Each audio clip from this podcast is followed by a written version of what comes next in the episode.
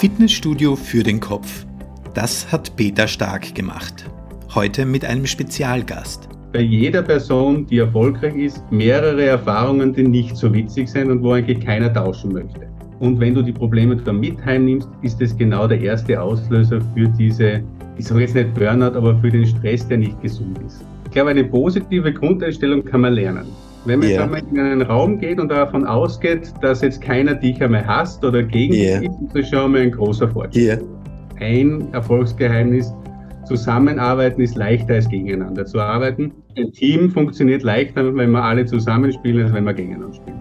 Fitnessstudio für den Kopf. Das hat Peter Stark gemacht.